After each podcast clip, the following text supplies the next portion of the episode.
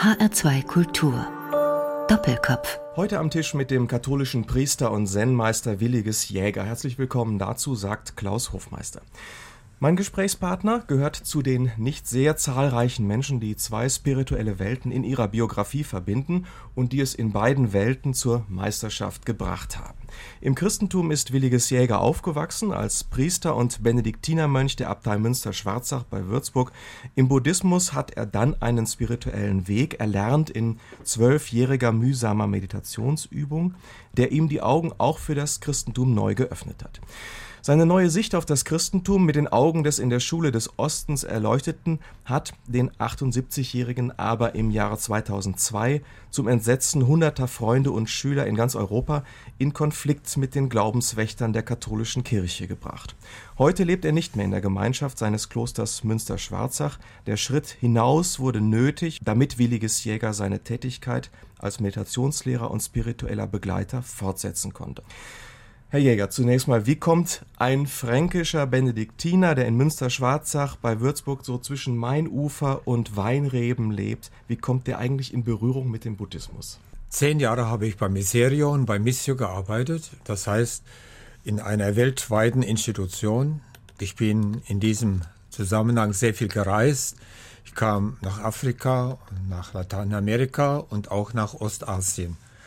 Und da ich mich als Christ schon von Jugend auf für das Mystische und den mystischen Weg interessiert habe, interessierte ich mich in Japan auch für das Zen. Das war also der Einstieg und dann bekam ich eine günstige Gelegenheit, weil meine Gemeinschaft dort ein Kloster errichten wollte, eine neue ostasiatische Gemeinschaft. Ich meldete mich dafür und hatte dabei Gelegenheit, sechs Jahre in einem buddhistischen Zentrum Sazen zu machen. Sazen heißt? Sazen heißt sitzen, nur sitzen und in seine eigene Tiefe gehen. Man vertraut sich dabei ja einem Meister an oder müsste man besser vielleicht sagen, man liefert sich einem Meister aus? Ist das so ein totales Vertrauensverhältnis? Einen Meister findet man, man kann auch suchen, und jeder Meister findet die Schüler, die er braucht, und jeder Schüler findet den Meister, den er eigentlich sucht für sein Leben. Ich habe in Europa keinen wirklichen Meister der christlichen Kontemplation gefunden. Ich musste mir selber anhand von der mystischen Literatur, Teresa von Avila, Johannes vom Kreuz, Folge des Nichtwissens, die Grundlagen für diese alte kontemplative Gebetsweise erarbeiten. Selbst im Kloster bekam ich keine Anregungen. So habe ich also, als die Gelegenheit kam, gerne die Möglichkeit ergriffen, bei einer Tradition, die nicht in den Büchern zu finden ist, sondern von Meister auf Schüler weitergegeben wird, Zuflucht zu suchen und Erfahrungen zu sammeln. Das heißt, es gibt im Christentum schon mystische Erfahrungen, aber im Grunde kein Handwerkszeug und auch keine Meister, die diese Wege dahin gelehrt haben, zumindest zu ihrer Zeit. Das Gebet der Kontemplation, und darum geht es ja, war bis ins hohe Mittelalter hinein wohlbekannt und wurde auch gelehrt, ist aber im Rahmen der Rationalisierung der Theologie und der Religion in Vergessenheit geraten. Es ist die eigentliche Gebetsweise neben dem Vokalgebet und der Meditation, die Gebetsweise der Christen und ich würde sagen aller Religionen. Meditation hat noch einen Inhalt. Ich meditiere über etwas. Ich habe einen Satz aus der Heiligen Schrift. Ich habe ein Symbol, eine Ikone. Kontemplation dagegen geht den umgekehrten Weg, versucht die seelischen Kräfte, die Sinne ruhig zu stellen, nach innen zu lenken, damit etwas sichtbar wird, was durch das Denken, durch Intentionen, durch Gedächtnis ständig verdeckt wird. Williges Jäger, Sie haben als katholischer Priester und Mönch in Japan den Zen-Weg gelernt. Nach zwölf Jahren der Schulung haben Sie selber die Lehrberechtigung als Zen-Meister bekommen. Wenn Sie mal in kurzen Strichen sagen sollten, was ist eigentlich der Zen-Weg? Von außen ist ja eigentlich nur sichtbar, da sitzen Schüler im Lotussitz, die stundenlang einfach still sitzen. Der Zen-Weg ist wie alle diese Wege, die wir in jeder Religion finden. Wir finden sie auch im Hinduismus in den verschiedenen Formen des Yoga. Wir finden sie im Islam in der Form des Sufismus. Es geht darum immer um eine einzige Sache und das ist die Zurücknahme der Aktivität des Tagesbewusstseins, des Ich, des Rationalen, damit etwas sichtbar werden kann, was immer da ist, aber durch diese rationale, personale Ich-Aktivität verdeckt wird. Also im Grunde geht es um eine Bewusstseinserweiterung oder wie würden Sie das sagen? Es geht um eine Bewusstseinserweiterung, die uns heute bereits die transpersonale Psychologie charakterisiert. Sie spricht vom personalen Bewusstsein, sie spricht vom transpersonalen Bewusstsein, sie teilt das transpersonale Bewusstsein wieder ein in das Feinstoffliche, in das Kausale und in das Kosmische. Es ist also wohl bekannt, dass wir als Menschen Potenzen in uns haben, die ein Begreifen ermöglicht, das über das Rationale hinausgeht. Sie haben das mal in ein schönes Bild gebracht. Vielleicht können Sie das nochmal äh, auch entfalten. Das Ego ist eigentlich nur so ein kleines Rinnsal und dann gibt es sozusagen auch die eigentliche Wirklichkeit im Menschen. Das ist so ein großer, riesiger See oder vielleicht sogar ein Meer. Das Ich ist eigentlich nur ein Instrument. Der Spieler sitzt sehr viel tiefer, das, was wir unser wahres Wesen nennen. Ich könnte auch sagen, dass ich, das ist nur der Hausmeister, aber nicht der Hausbesitzer. Aber es spielt sich immer auf als Hausbesitzer. Es nimmt diesen Bewusstseinsraum immer möglichst ganz und gar ein und verdrängt dadurch andere Möglichkeiten. Noch ein Bild zu gebrauchen. Das Ich ist wie ein Klavierspieler, das immer auf einer Oktave herumhämmert und gar nicht merkt, dass das Klavier sieben Oktaven hat. Und je mehr es auf diese einen Oktav herumhämmert, umso weniger kann es die anderen Oktaven begreifen und benutzen. Wir versuchen also in der Kontemplation, im Zen oder auch in den Sufi-Übungen oder in Raja-Yoga, Kriya-Yoga, Patanjali, versuchen wir aus der Enge des rationalen Bewusstseins herauszukommen in andere Erfahrensebenen. Das Ego, die Ratio also im Grunde als großes Hindernis auf dem Weg zur Erkenntnis der wahren Wirklichkeit? Die Ratio ist eine gewaltige Errungenschaft im Rahmen der Evolution. 16 Milliarden Jahre, sagen die Naturwissenschaftler, gab es den Menschen nicht. Erst seit etwa drei Millionen Jahren gibt es dieses Wesen, das ich sagen kann, das über sich selbst nachdenken kann. Das ist also eine gewaltige Errungenschaft in der Evolution. Unsere Ratio macht uns zu Menschen, ist ein kostbares Geschenk. Aber Gleichzeitig, und das ist so schwer zu verstehen, ist sie auch eine Einschränkung. Sie spezifiziert, sie schneidet aus und daher sind andere Möglichkeiten nicht mehr gegeben. So wie wir also in unserem Tagesbewusstsein die Welt wahrnehmen, so jeden Tag alltäglich, nach dem Motto, also ich bin ich, du bist du, ich bin hier und dort ist der Baum, dort ist der Gegenstand, das ist letztlich nicht die Wirklichkeit. Das ist nicht die Wirklichkeit, das ist eine Täuschung. Wenn wir träumen, sind wir in der Traumebene. Und wir haben keine Zweifel, dass wir fliegen können, unter Wasser tauchen können. Wenn wir aufwachen, merken wir, wir sind in einer anderen Ebene des Begreifens, im Tagesbewusstsein. Und genau so ist es auch mit unserem Tagesbewusstsein. Es ist eine bestimmte Ebene, in der wir denken, agieren können, gleichzeitig aber, wenn wir wirklich aufwachen, eine neue Bewusstseinsebene, merken wir, dass das war wie ein Traum. Und dass es andere Möglichkeiten des Begreifens, Erkennens gibt, die umfassender sind, als was uns das Tagesbewusstsein anbieten kann. Wenn wir sehen, dass unser Leben im Grunde auf der Basis der Ratio und des Ego, so wie Sie es eben beschrieben haben, funktioniert, und Sie sagen aber andererseits, eigentlich ist das nicht die letzte Wirklichkeit unseres Lebens. Erfüllt Sie da nicht manchmal ein ganz tiefes Misstrauen gegenüber den Menschen, auch gegenüber den Menschen, die ja zum Beispiel als Politiker unser Schicksal in der Hand haben? Im Grunde befinden Sie sich doch aus der Sicht eines spirituellen Menschen, Williges Jäger, in einem Schlaf.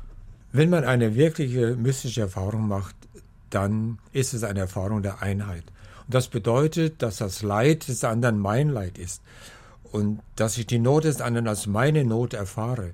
Dass mir niemand mehr zu sagen braucht, du musst dem anderen helfen, sondern dass es ein Bedürfnis ist, dem anderen zu helfen und gleichzeitig aber auch nicht nur jetzt Nächstenliebe im engen Sinne zu betreiben, sondern auch politisch, wirtschaftlich, gesellschaftlich tätig werden. Und so glaube ich, dass das kontemplative Beten, das in tiefere Schichten des Seins und Bewusstseins führt, eine enorme gesellschaftspolitische Relevanz besitzen. Und es käme darauf an, dass mehr Menschen in diese Tiefe kommen, dann würde wahrscheinlich auch langsam unsere Politik anders aussehen.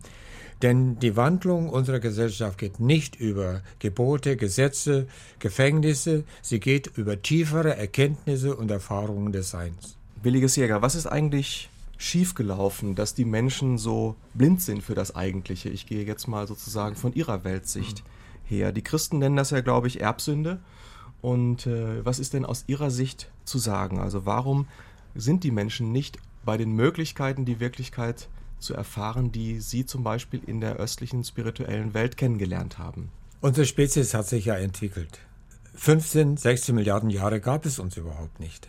Seit etwa drei Millionen Jahren entfaltet sich unser Bewusstsein, unser Menschsein aus diesen Prähominiden, die wir Affen nennen, zu dem, was wir heute sind. Wir haben also eine ganz bestimmte Gestalt entwickelt. Wir hätten uns auch ganz anders entwickeln können. Wir haben uns in dieser Form entwickelt, nicht zuletzt deshalb, weil wir uns gegen alles durchsetzen mussten, um unsere Spezies am Leben zu erhalten. Man sagt heute, wenn die Saurier nicht ausgestorben wären, weil ein Meteorit in der Nähe von Mexiko niederging, die Atmosphäre verdunkelt hätte, wenn die Saurier nicht ausgestorben wären, hätten wir als Menschen, als Spezies gar keine Chance gehabt. Wir sind also eingebettet in dieses gewaltige evolutionäre Geschehen des Kosmos. Und weiter sagt uns die Naturwissenschaft, wenn der ostafrikanische Graben nicht eingebrochen wäre, also Nil, Tanasee, Viktoriasee, Nyassa-See, dann wäre Ostafrika nicht versteppt. Und nur weil Ostafrika versteppt ist, mussten unsere Prähominiden-Vorfahren herunter von den Bäumen, mussten ihren Geist sozusagen entwickeln, um Nahrung zu finden, um zu überleben in der Steppe. Ostafrika ist ziemlich sicher die Wiege der Menschheit. Das heißt, wir haben uns also entwickelt. Und durch diese Entwicklung haben wir aber auch eine gewisse Ekozentrik und Narzissmus entwickelt, der zunächst einmal ganz natürlich war. Wir mussten uns durchsetzen, aber heute kontraproduktiv ist. Wir müssten sehr viel mehr die weiblichen Kräfte in uns zur Entfaltung bringen. Das gilt für Männer und Frauen in gleicher Weise. Die Kräfte des Verstehens, der Liebe, der Gemeinschaft, der Zuwendung. Nur daraus könnte eine neue Gesellschaft entstehen. Williges Jäger, katholischer Priester und Zen-Meister.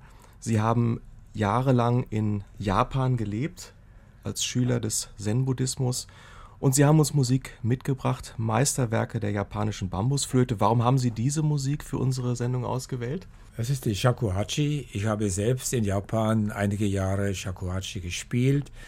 Es ist eine ganz eigenartige Musik, wie Sie ja hören können. Eine sehr einfache, simple und doch einprägsame Art, auf diesem Bambusrohr Töne zu erzeugen. Für mich war sie sehr sympathisch, gerade weil sie so so einfach ist und äh, alle Schnörkel und weglässt und dadurch ganz tief in die Psyche eindringen kann.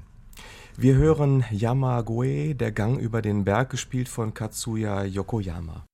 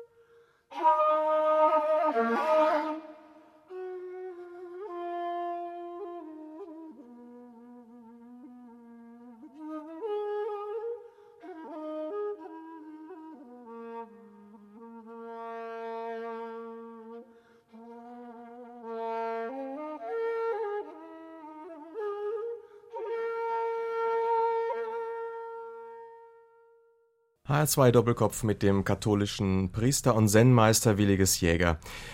Herr Jäger, im Zen-Buddhismus setzen sich die Menschen einer harten, jahrelangen Übung aus. Sie sitzen, sie sitzen in der Meditation unter der Leitung eines Meisters.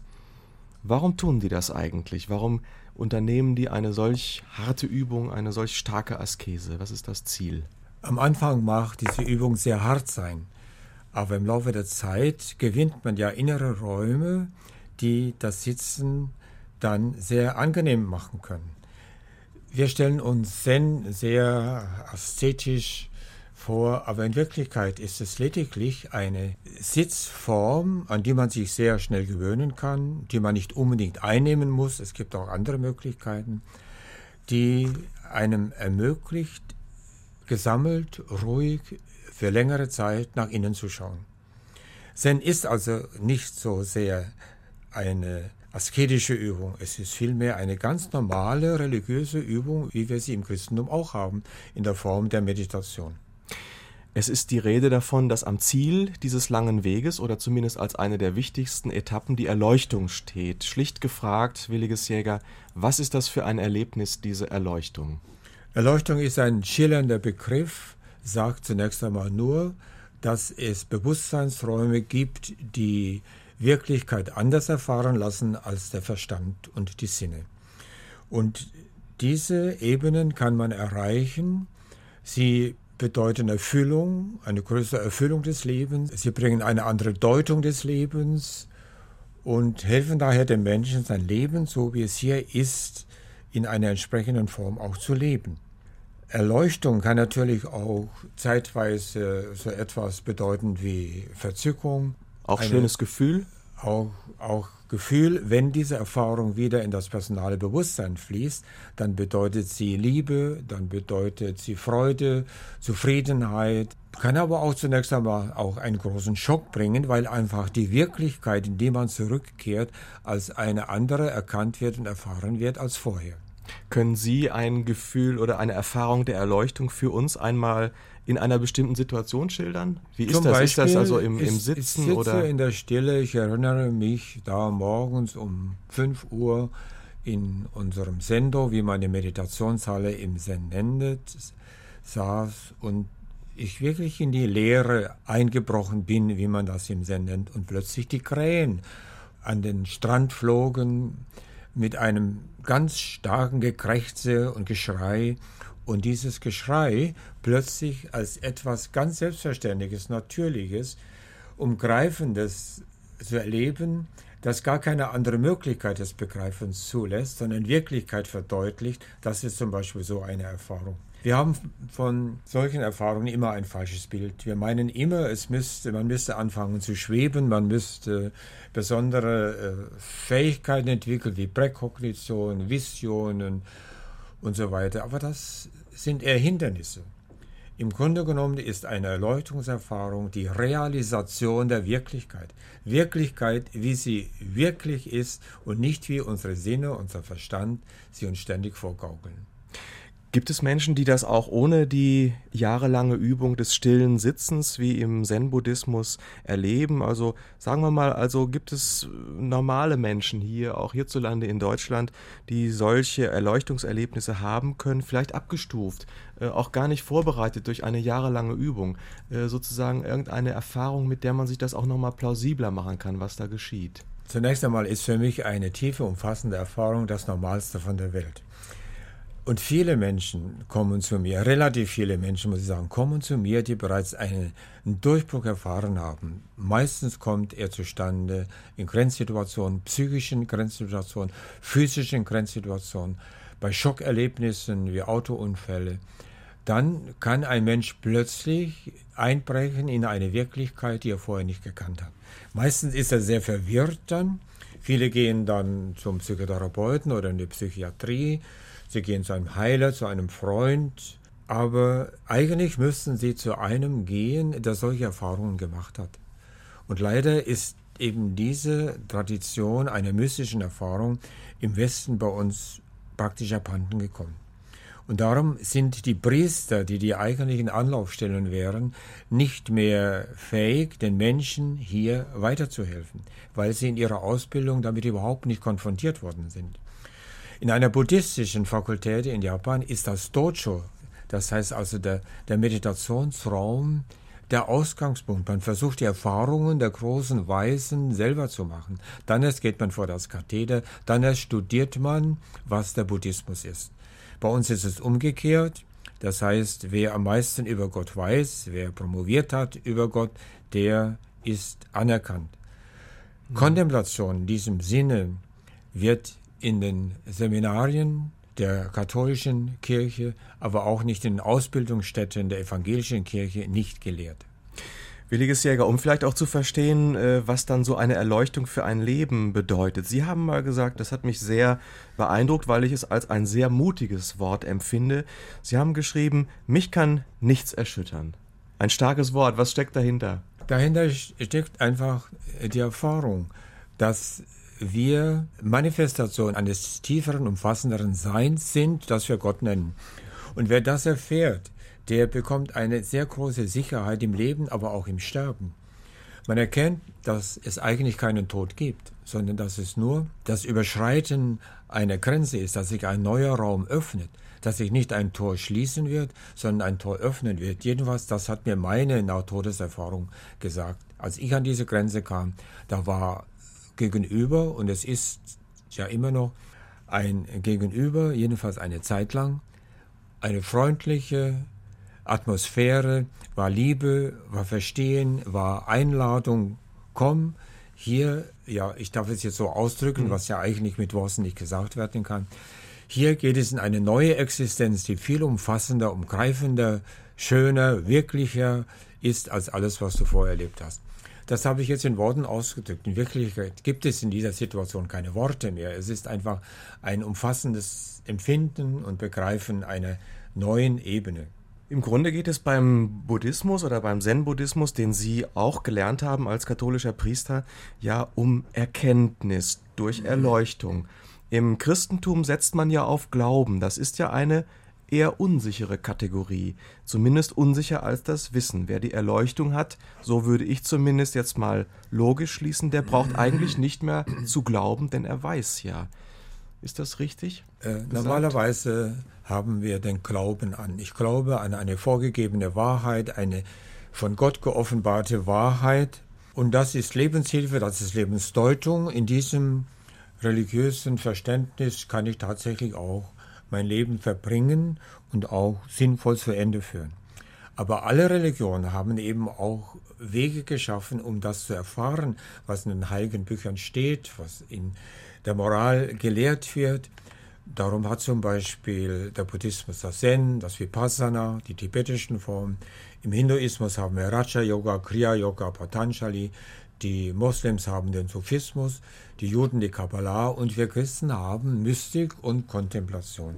Das heißt also, es gibt diese Erfahrungswege und es gibt auch die Ebenen der Erfahrung, die dem Leben einen anderen Sinn deuten, einen umfassenderen Sinn geben. Mir hat die Theologie und die Philosophie keine befriedigende Antwort gegeben auf die Frage, warum bin ich eigentlich da? Woher komme ich denn? Wohin gehe ich denn? Ich, der 60, 70 Jahre auf diesem absolut unbedeutenden Staubkorn am Rand des Weltalls herumlaufe, in einem Universum, das Milliarden von Jahren besteht, wahrscheinlich überhaupt nur kommen und gehen ist, ganze Galaxien kommen, ganze Galaxien gehen. Was sollen denn diese 60, 70, 80 Jahre? Religionen haben mir eine Deutung gegeben, aber diese Deutung hat mich nicht befriedigt. Ich habe mich auf die Suche gemacht. Und es gibt eine umfassendere Deutung, wenn wir in umfassendere Schichten der Erfahrung kommen. Und da hinein passt dann auch mein religiöses Selbstverständnis. Ich werde dann meinen Glauben an, ich werde dann meine Konfession von daher anders interpretieren. Aber ich muss nicht aus der Konfession aussteigen aber sie bekommt einen anderen Charakter und ich werde sie anders verstehen und auch den Menschen anders erläutern. Und das versuche ich in meinen Kursen, das versuche ich in meinen Büchern, die ich geschrieben habe.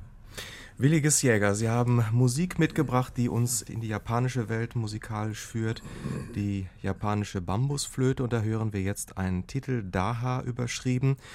der dient der Darstellung der Selbstdisziplin, denn ohne große Selbstdisziplin kommt man natürlich nicht zu diesen Erfahrungen der Erleuchtung.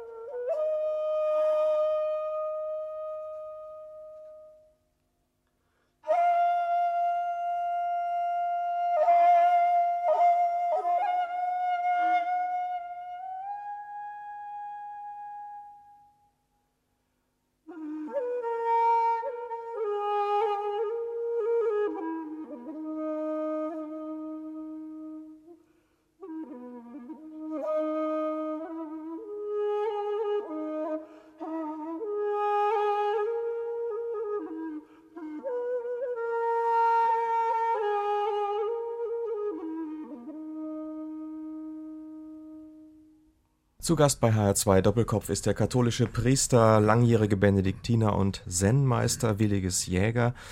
Williges Jäger, wo liegt eigentlich der Unterschied zwischen Zen, also dieser buddhistischen Form, und der Mystik, also der mehr christlichen Form? Der Unterschied liegt nur im Gehen des Weges. Das Ziel ist in all diesen spirituellen Wegen das gleiche. Man versucht in einen Erfahrungsraum zu kommen, der das rationale Personale übersteigt.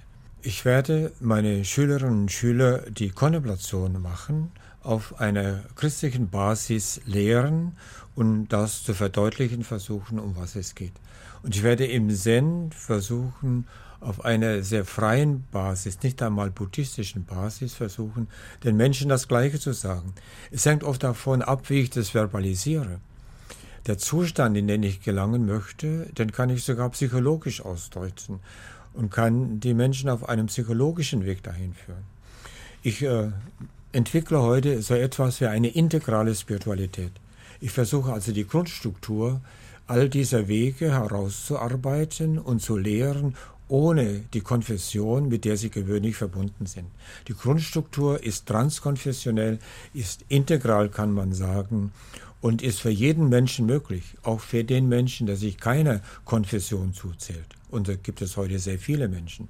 Wenn ich im Osten bin, wo eventuell 80 Prozent meiner Zuhörer in einem Vortrag nicht mehr in der Kirche sind, also ausgetreten sind oder nicht getauft sind, dann biete ich ihnen einen spirituellen Weg an, der weder christlich ist, der noch buddhistisch ist oder einer anderen Konfession als Voraussetzung hat. Viele Menschen finden dann wieder in eine Konfession zurück, aber das muss nicht sein. Sie finden in eine Spiritualität, die ihnen Antwort gibt auf ihr Leben und das ist das Entscheidende. Sie haben das Seminarhaus St. Benedikt Ihres Ordens in Würzburg 1983 gegründet und bis ins Jahr 2000 geleitet. Sie haben zahlreiche Bücher geschrieben, Williges Jäger, darunter Die Welle ist das Meer, das schon elf Auflagen erlebt hat und in vier Sprachen übersetzt wurde. Sie haben eine große Lesergemeinde und bei Kirchentagen füllen Sie auch die großen Säle. Das heißt, die sind nicht im stillen Winkel tätig. Einerseits, aber andererseits äh, merkt man auch, dass es ein ungeheures Interesse gibt. Warum ist dieser Weg in die Spiritualität, in die tieferen Erfahrungen für Menschen heute so faszinierend? Erstens bin ich überzeugt, dass diese anderen Bewusstseinsebenen die Zukunft der Evolution für den Menschen darstellen. Unser Bewusstsein hat sich aus einem präpersonalen Bewusstsein in das entwickelt, was wir heute sind, und zwar über verschiedene Stufen, über die ich jetzt nicht sprechen möchte. Unser Bewusstsein bleibt hier nicht stehen, die Entwicklung geht weiter. Und ich glaube, dass diese Bewusstseinsräume, von denen wir hier sprechen, das Ziel oder der nächste Schritt in der Evolution unseres Menschseins sind. Und die Menschen ahnen das. Wir sind, wenn wir ehrlich sind, mit unserer Ratio, mit unserem Verstand an eine Grenze geraten. Auf der einen Seite haben wir unglaubliche Erkenntnisse gemacht im astrophysischen Bereich, aber auch im subatomaren Bereich. Aber die eigentlichen Antworten auf die Fragen unserer Existenz haben wir dort nicht gefunden. Und die Menschen spüren das und suchen daher in diesen Formen der Spiritualität, die über die rationale Grenze hinauszukommen versucht, eine Antwort auf ihr Leben zu finden. Williges Jäger, Sie haben in diesem persönlichen Wachstumsprozess auf diesen Wegen, die Sie gerade schildern, auch einen Konflikt bekommen mit der katholischen Kirche. Im Dezember 2001 hat die römische Glaubenskongregation unter Kardinal Ratzinger ein Rede- und Auftrittsverbot gegen sie erlassen. Sie haben sich diesem Verbot nach reiflicher Überlegung nicht gebeugt, sondern sie haben sich von ihrem Orden 2002 exklaustrieren, das heißt beurlauben lassen, zunächst für zwei bis drei Jahre. Das war 2002 ausgerechnet im Jahr ihres 50. Priesterjubiläums nach 55 Jahren als Benediktiner. Nun setzen sie ihre Kurs- und Seminartätigkeit als freier Kursleiter fort, unterstützt von dem Würzburger Verein Spirituelle Wege e.V. Mithilfe einer großzügigen Investorin konnte ein neues Tagungshaus gefunden werden, in dem ihre Meditationskurse jetzt fortgesetzt werden.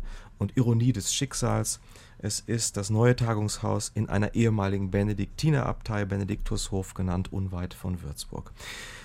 Der Vorwurf der Glaubenskongregation gegen sie lautet, sie würden Glaubenswahrheiten der katholischen Kirche persönlichen Erfahrungen unterordnen. Sie würden zentrale katholische Dogmen, allem voran das Gottesbild verfälschen und die Heilsmittlerschaft Jesu Christi leugnen. Haben sie auf dem Weg einer buddhistischen Spiritualität den Boden des Christentums verlassen oder sind das alles Missverständnisse? Es sind Missverständnisse, aber auch Erkenntnisse, die aus einer Verengung unseres Menschseins kommen. Zunächst einmal habe ich mich gestellt gegen dieses Verbot aus Gewissensgründen, aus pastoralen Gründen. Was eine tiefe Erfahrung immer bringt, ist die Erfahrung, dass ich zutiefst etwas ganz anderes bin, als mir mein Ich-Bewusstsein ständig vorspielt. Die zweite Erfahrung ist eine tiefe Demut, weil ich ja die Ausdrucksform eines viel umfassenderen, gewaltigeren bin, als mir das bis jetzt der Glaube gesagt hat. Ich habe tatsächlich dieser Kirche 50 Jahre mit Interesse und mit Leidenschaft gedient und dass sie mich zwingt, meine pastoralen Möglichkeiten in einer Suspension aufzugeben. Ich darf also nicht mehr Eucharistie feiern, ich darf nicht mehr taufen und so weiter. Das trifft mich schon. Denn letztlich geht es ja um Pastoral, ja.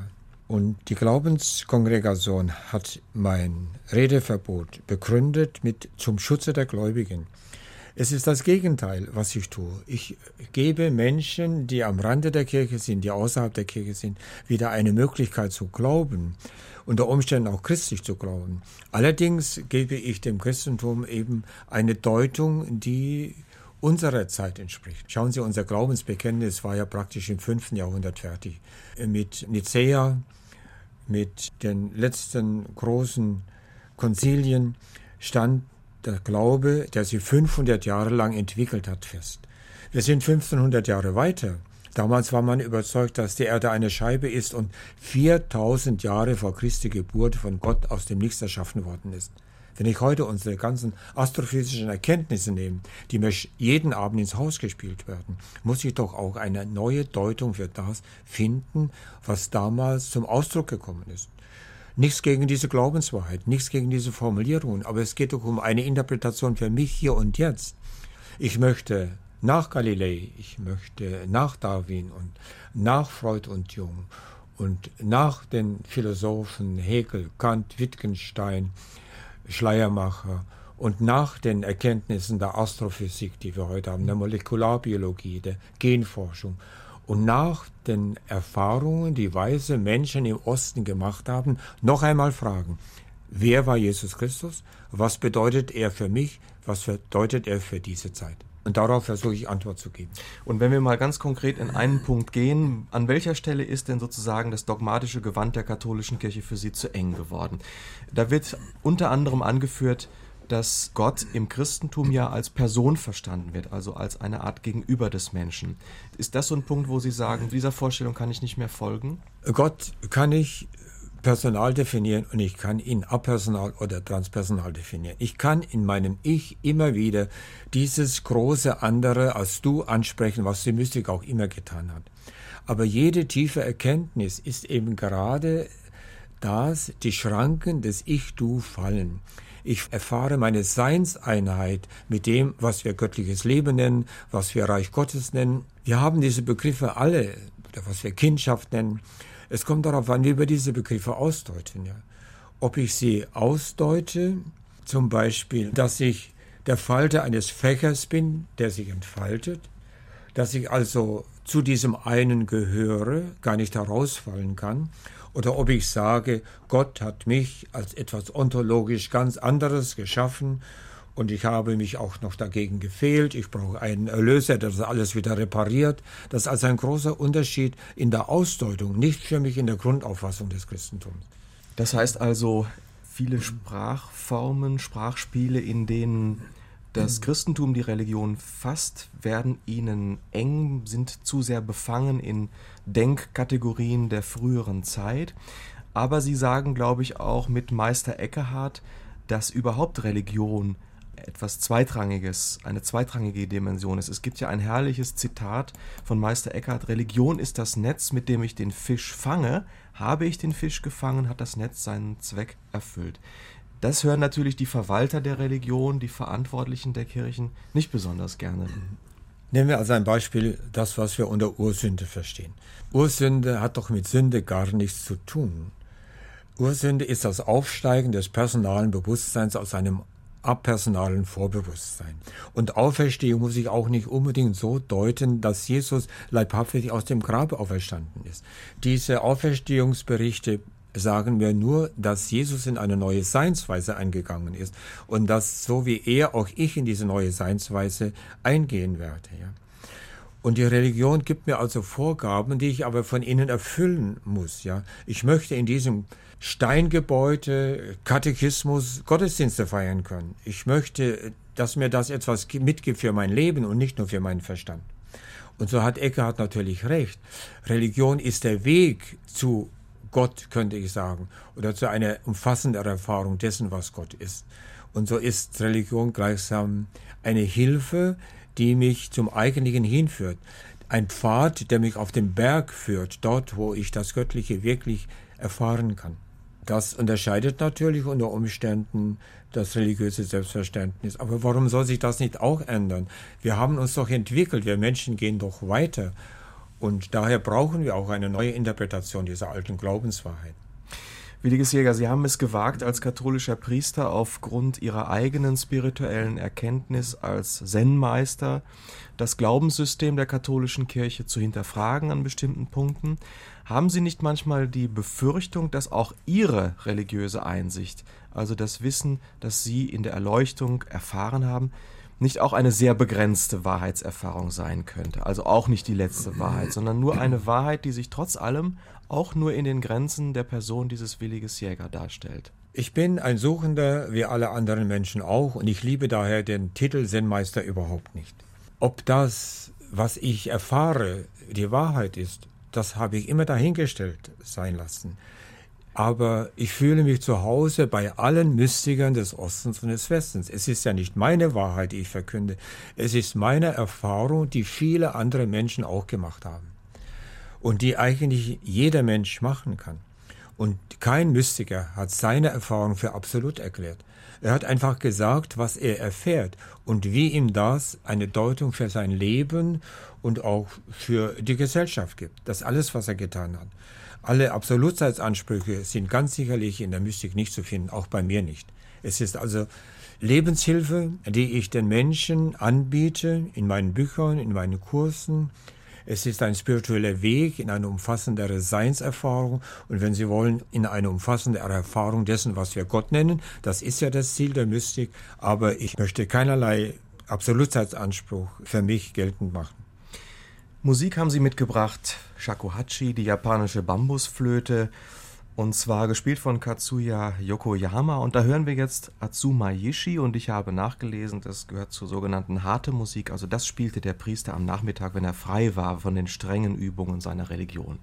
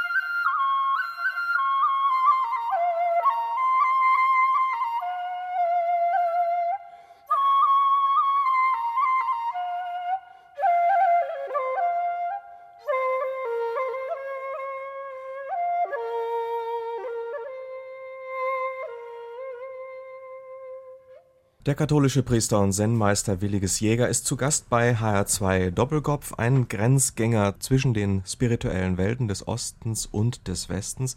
Williges Jäger, wie würden Sie deuten in Ihren Worten, in Ihrem Verständnis, was an Weihnachten geschieht? An Weihnachten feiere ich nicht unbedingt das Geburtsfest eines berühmten Menschen. Das feiere ich auch. Aber das Fest hat eine Aussage für mich hier und jetzt.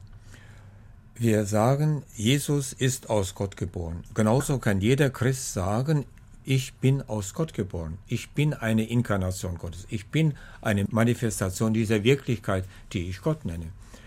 Und den Unterschied, den kann ich von mir aus graduell machen, dass Jesus immer in dieser umfassenden Einheitserfahrung mit dem stand, was er Vater genannt hat. Aber seinsmäßig und das ist, was uns Eckhart immer wieder sagen will, das, was uns aber jede echte Mystik sagt. Seinsmäßig ist da kein Unterschied zwischen dem Leben, das Jesus gelebt hat, diesem göttlichen, und dem göttlichen Leben, das jeder Mensch in sich trägt. Ich feiere also an Weihnachten meine Geburt aus Gott. Meine tiefe Zusammengehörigkeit und Einheit mit dem, was wir Gott nennen. Gehen wir einen Schritt voran. Wir feiern das Fest der unbefleckten Empfängnis am 8. Dezember, kurz vor Weihnachten. An diesem Tag feiere ich in Japan mit meinen japanischen Freunden immer den Erleuchtungstag von Shakyamuni. Von Shakyamuni Buddha. Von Shakyamuni Buddha, mhm. ja. Und was hat Shakyamuni Buddha erkannt an seinem Erleuchtungstag? Dass alle Menschen und dass alle Wesen diese Urnatur, die später Buddha-Natur genannt wurde, von Anfang an in sich tragen. Was feiern wir am Fest der unbefleckten Empfängnis anders? Das ist genauso wieder ein Bild, das wir an diesem Mädchen herauskristallisiert haben. Wir alle sind unbefleckt empfangen. Wir alle haben das, was wir Reich Gottes nennen, was wir Leben Gottes nennen, was wir Kindschaft Gottes nennen, von Anfang an in uns. Und das feiere ich am 8. Dezember und das feiere ich aber auch an Weihnachten als eine Epiphanie des Göttlichen in dieser meiner Struktur.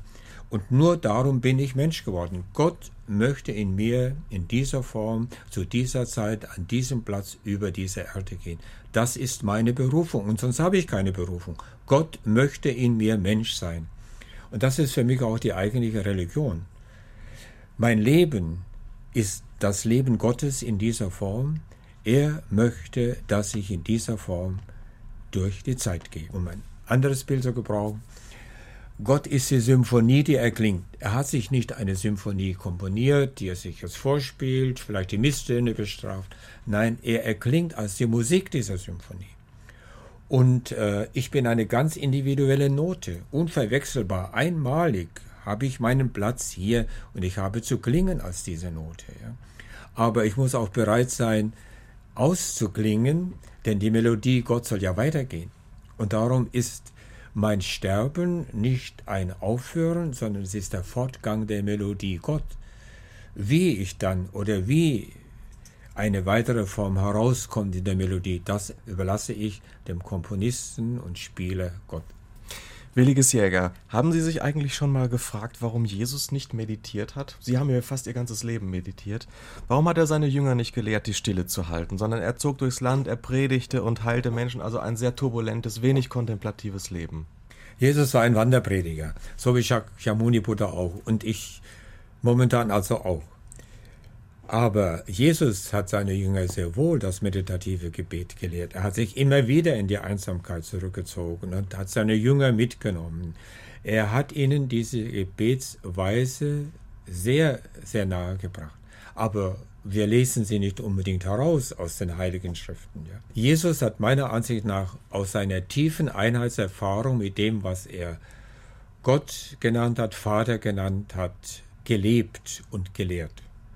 Und ich nehme an, dass er eine Zeit lang in der Wüste war, vielleicht in einer der Prophetenschulen, die es damals gab im Vorderen Orient, und dass er jahrelang, vielleicht sogar einige Jahrzehnte, wirklich in dieser Einsamkeit ein sehr kontemplatives Leben geführt hat. Und dass er dann erst herausgetreten ist in die Öffentlichkeit und gelehrt hat. Jesus war für mich ein Mystiker, auch wenn das nicht in der Heiligen Schrift steht. Manche sagen, es steht äh, doch drin. Also es gibt ja Neutestamentler, die auch die Mystik Jesu versuchen dort auszulegen. Das ganze Gesetz Jesu findet sich in den Worten Gott aus ganzem Herzen lieben und deinen Nächsten wie dich selbst. Also die Kernbotschaft, das Kernanliegen von Jesus ist nicht innere Einkehr, nicht Meditation, sondern Liebesdienst und Weltverantwortung. Wie gehen Sie damit um, Williges Jäger? Der Buddhismus erscheint doch sehr weltabgewandt und klingt eher so ein bisschen nach Ausstieg aus der Welt. Kontemplation ist der Anfang. Kontemplation tritt immer heraus ins Leben. Wir haben im Zen die sogenannten zehn Ochsenbilder. Das zehnte Ochsenbild ist der Marktplatz. Ein spiritueller Weg, der nicht zurückführt auf den Marktplatz, der nicht zurückführt ins Leben, ist ein Pseudoweg, ist ein Irrweg. Und darum ist Kontemplation nur eine Form des Betens, ein, Weg nach innen, indem ich die Einheit mit allen Wesen erfahre. Und diese Einheit mit allen Wesen bedeutet, dass mir das Leid des anderen als mein Leid erfahrbar wird, dass mir die Not des anderen nicht mehr mit einem Gebot vor Augen gehalten werden muss, du musst ihm helfen, sondern dass es ein Bedürfnis ist, dass ich ihm anderen leide, dass ich ihm Bettler zum Bettler werde. Und das wird jeden Mystiker sofort zur gegebenen Zeit herausholen in das aktive Leben, um heute nicht nur Wohltätigkeiten geben, Almosen spenden durchs Land zu gehen, sondern eine Gesellschaftsordnung entsprechend zu ändern. Ja. Ich habe ja zehn Jahre lang bei Missio Miserio gearbeitet und habe damals schon Probleme gehabt, weil ich den Pfarrern sagte, die Almosen sind es nicht. Wir müssen unsere Gesellschaftsordnung ändern. Wir müssen den Ghanesen zum Beispiel, das war damals aktuell, gewähren, dass sie den Schokolad selbst machen und nicht nur in die Schweiz liefern, wo die Schweiz dann die Verdienste einsammeln. Jede tiefe mystische Erfahrung wird ganz sicherlich auch eine gesellschaftliche Relevanz haben. Und darauf kommt es mir heute an. Ich glaube nicht, dass wir uns als Menschen menschenwürdig weiterentwickeln werden, wenn wir nicht in diese Bewusstseinsebenen vordringen wo uns gerade die Einheit unseres Menschengeschlechtes und nicht nur des Menschengeschlechtes, auch die Einheit mit der Natur und mit den Tieren und mit dem ganzen Kosmos ständig vor Augen gespielt wird. Wir sind eine Masche in einem gewaltigen Netz.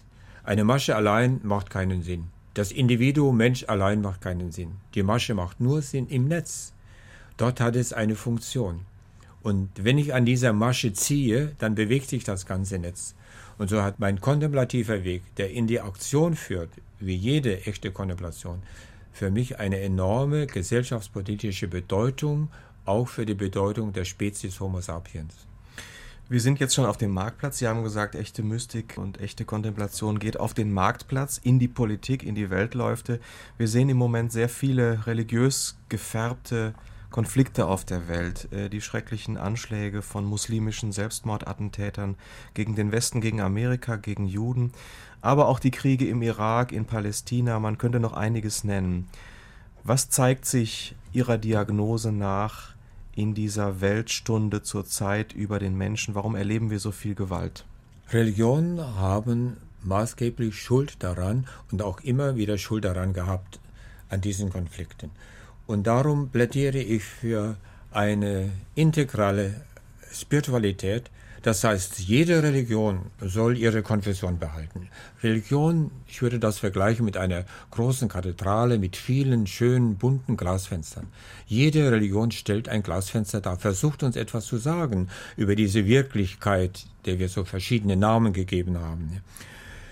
Und das ist okay. Und kein Synkretismus. Jede Religion soll ihr Kleid, ihr Glasfenster behalten. Aber alle diese Glasfenster werden von dem einen Licht dahinter beleuchtet. Und dieses eine Licht zu erfahren, ist ja das eigentliche Ziel der Religion. Und jede Religion, die dorthin gelangt, und jeder religiöse Mensch, der dorthin gelangt, der weiß, dass am Ende die Einheit für alle Religionen aus diesem einen Licht entstehen kann.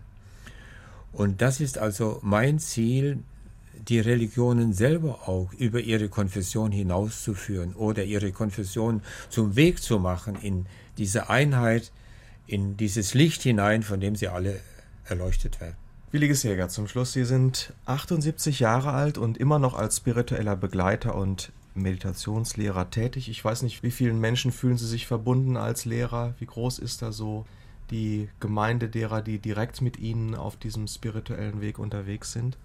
Ich halte viele Kurse, die Kurse sind voll und viele Menschen lesen meine Bücher, hören zum Beispiel so etwas wie diese Rundfunksendung und kommen dadurch auf den Weg. Es sind Menschen, die in einer Aufbruchstimmung stehen, die sich angesprochen fühlen und die meiner Erkenntnis nach immer mehr werden und auch in der Jugend immer zahlreicher werden. Ich habe das Gefühl, dass wir in einer gewissen Akzeleration stehen, dass die jüngeren Leute eher in diesen transpersonalen Raum hineingelangen als die Generationen davor. Es spricht dafür, dass sie zum Beispiel zunächst einmal dieses Transpersonale in den Drogen zu erleben versuchen. Es spricht dafür, dass sie in Popkonzerten versuchen, aus dieser engen Bewusstseinsstruktur herauszukommen. Leider bieten die Religionen nicht genug Wege an, vor allem die christliche Religion nicht genug Wege an, um den Menschen einfach in diese Freiheit hineinzuführen.